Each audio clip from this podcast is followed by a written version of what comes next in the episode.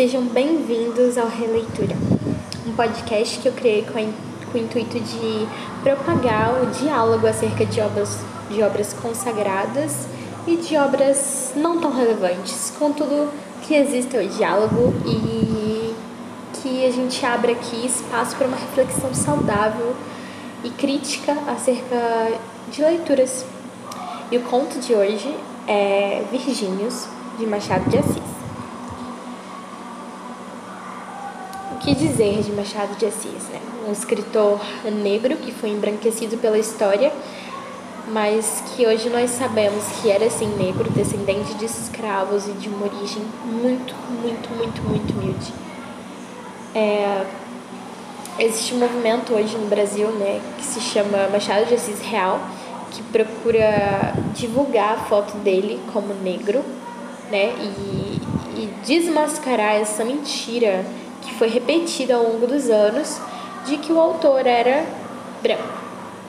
E isso era importante porque Machado viveu grande parte da sua vida num momento pré-abolição da escravatura, né? Então é muito conflitante para as pessoas daquela época que tratavam os negros como animais ver um negro capaz de produzir arte, cultura e principalmente com senso crítico tão afiado e uma lógica tão apurada. Como curiosidade, eu separei duas que eu acho assim muito relevantes, né? É, a primeira é que ele foi casado por 35 anos com Carolina Machado. Ela era quatro anos mais velha e eles não tiveram filhos. Alguns especialistas dizem que ela era até muito inteligente, que o ajudava na revisão dos textos, o que eu, particularmente, adoro imaginar. Com a morte da mulher, Machado entrou em profunda depressão e escreveu para o amigo Joaquim Nabuco: Foi-se a melhor parte da minha vida, e aqui estou só no mundo. Em segundo lugar, o autor era enxadrista e participou do primeiro campeonato brasileiro do esporte mental ficando em terceiro lugar. As peças que utilizou estão até hoje expostas na Academia Brasileira de Letras, então fica a dica se alguém um dia visitar a Academia Brasileira de Letras, eu acho que vale a pena reparar nessas peças de xadrez, hein?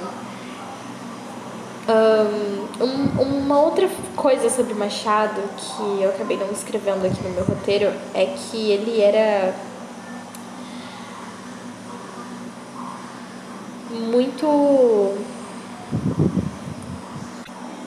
é que ele era muito curioso. Existe uma citação dele que eu vou repetir aqui para vocês, para vocês terem um, uma visão mais íntima de como o autor pensava e do que ele queria passar através do seu escrito. Eu gosto de catar o mínimo e o escondido. Onde ninguém mete nariz, aí entra o meu, com a curiosidade spray, estreita e aguda que descobre o encoberto. Daí vem que, Enquanto o telégrafo nos dava notícias tão graves como a taxa francesa sobre a falta de filhos e o suicídio do chefe de polícia paraguaio, coisas que entram pelos olhos, eu apertei os meus para ver coisas miúdas, coisas que escapam ao maior número, coisas de míopes. A vantagem dos míopes é enxergar onde as grandes vistas não pegam. Então, só por essa citação a gente já pode perceber que o autor ele tinha toda a intenção de ser diferente, de fazer diferente. Bom, sobre o conto, é, eu vou narrar, resumir aqui brevemente, brevemente mesmo, então eu sugiro que você leia para depois ouvir esse podcast, mas eu vou resumir aqui de qualquer forma se você tiver decidido não ler, então não vai ser prejudicado. Bom, o conto narra um crime terrível cometido em circunstâncias ainda mais horrendas. Um pai amoroso mata sua filha para proteger a virtude da mesma, que foi colocada em xeque por conta da luxúria do filho de um amigo da família.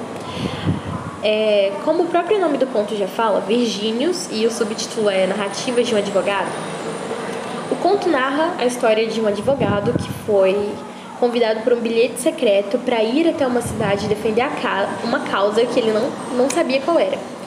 E no decorrer do conto, esse advogado vai até essa cidade para defender essa causa E Machado vai construindo uma teia de curiosidade, onde o advogado vai adiando a cada vez mais é, saber qual era o crime que ele ia ter que defender. Então vai surgindo no leitor uma, uma curiosidade quase que, que brutal assim para saber o que de fato aconteceu. O que é muito interessante porque nos traz para dentro do conto, nos leva para para imaginar os sentimentos e sentir a mesma coisa que o advogado deveria estar sentindo antes de conhecer a causa. Bem, a causa era que Julião, o réu, matou a sua própria filha para impedir que o filho do seu, entre aspas, benfeitor, Pio, é, a, tirasse a virtude dela. Ou seja, para impedir que ele a estuprasse. Então, sim, o conto é muito pesado. Ele, ele é difícil de engolir, na verdade. E quando eu li pela primeira vez, eu, eu fiquei profundamente incomodada. E eu pensei por que ele escreveu isso. Porque eu senti um, um incômodo muito grande ao ver um tema tão tão intenso, tão horrendo, tão terrível de ser lido. Bem, sobre o título. No que diz respeito ao título do conto, é possível uma explicação a partir do que o próprio narrador diz. Ele, ele diz que o título se refere à tragédia de Virgínios, da, cidade, da sociedade romana, há 23 séculos atrás. Que é quando o pai enfia uma faca de açougueiro na filha para que é, também não tirassem a virtude dela. Então, assim, a situação é muito parecida. O que muda é o final e a gente vai discutir isso mais tarde. O contexto histórico do conto é, também é muito relevante para que a gente entenda que Machado realmente estava tentando pontuar e quão profunda eram as amarguras do autor em relação ao que estava acontecendo naquela época. Porque a segunda metade do século XIX caracterizou-se como uma época sem autonomia, instável, porque ela estava em transformação. Era a passagem de uma estrutura colonial para uma republicana, de uma sociedade escravista e rural para uma sociedade burguesa e urbana. E esse novo painel que começa a se conformar vem pintando novas ideologias, mas ainda apresenta contornos distantes e antigos. Com o desenvolvimento de um novo ciclo, o do café, e ante a possibilidade do fim da escravidão, a lei de terras assume o papel de assegurar o domínio dos senhores, já que, antevendo a mudança no regime de trabalho, era imprescindível conservar a terra sob seu controle, impedindo que pequenos produtores, colonos e os próprios escravizados pudessem sobreviver além de seu domínio, que é o que a gente vê no conto. Pio é colocado como bondoso e altruísta e quase que um deus do conto, né? A visão dos que estão sob seu domínio é essa, mas nós vamos discutir isso futuramente nesse podcast. Então, só guarda essa informação e tenha um pensamento crítico acerca de tudo no conto, porque Machado com certeza tinha quando escreveu. Compreendendo um conto. É interessante observar como a maldade é construída no conto, né? Como Machado expõe a maldade da escravidão. Castro Alves escrevia sobre a violência explícita que os escravos estavam expostos, enquanto Machado de Assis escrevia as violências implícitas, como a dissimulação e a falsa camaradagem na relação senhor e escravo, ou seja, uma luta entre o bem e o mal. E nos contos de Machado, quase sempre é o mal que vence, o que faz parte do realismo né, dos, do, dos escritos do autor.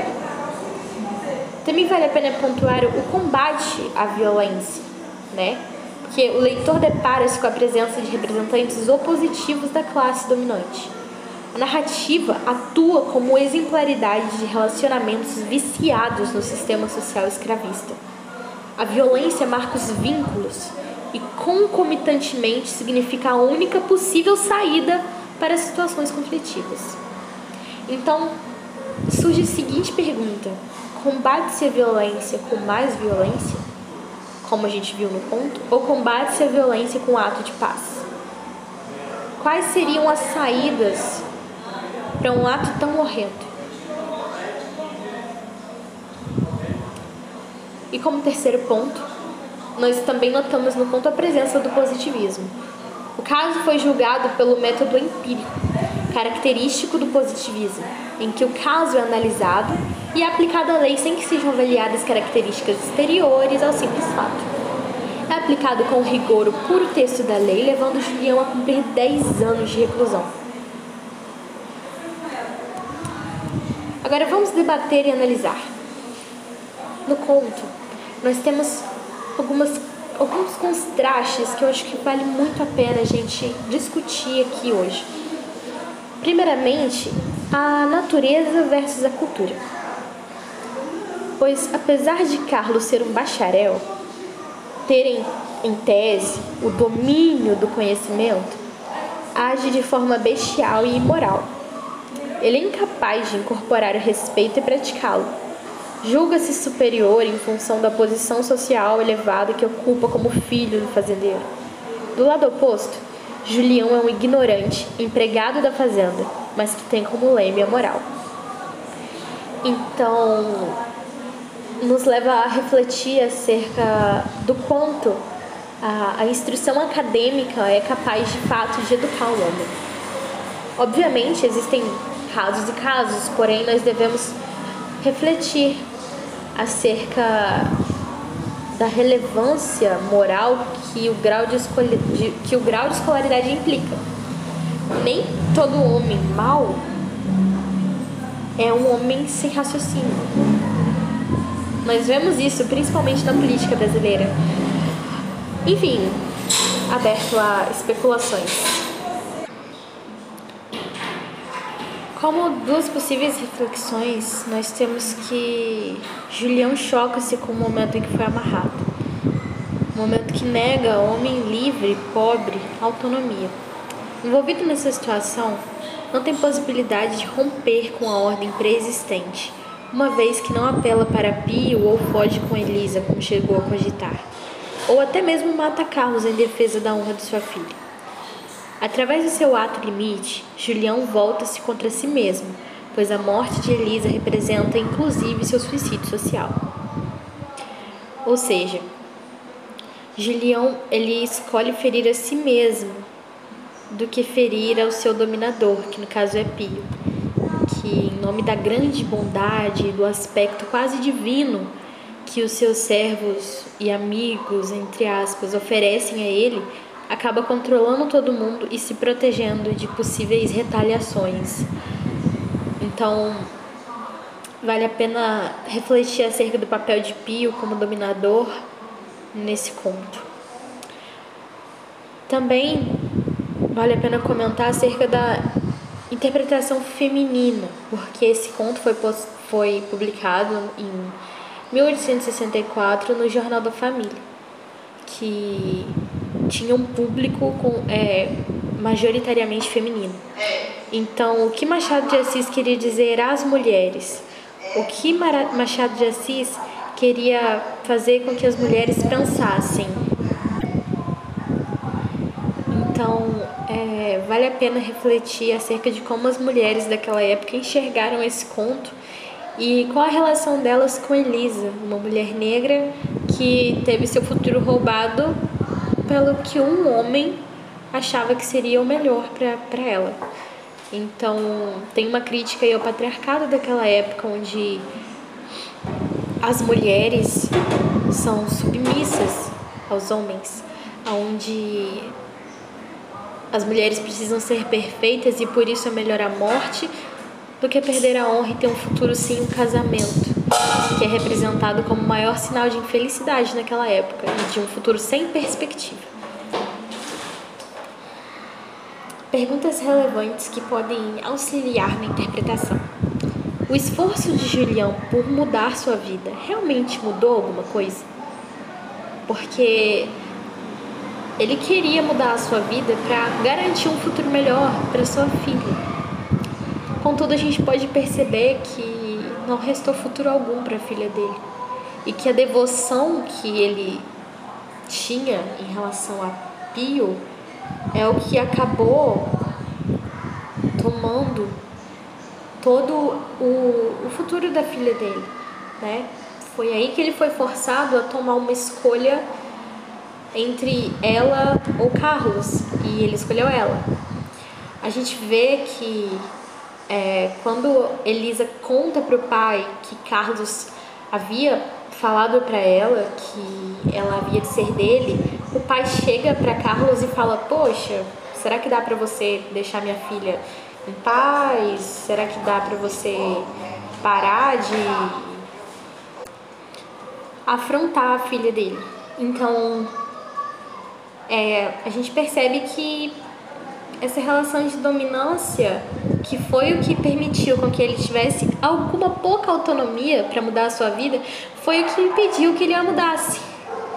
Então, existe uma crítica muito forte aí por parte de Machado para esse sistema de dependência criado pelos coronéis e seus servos, no caso, escravos. Segunda pergunta: é possível perceber o aspecto cíclico do conto?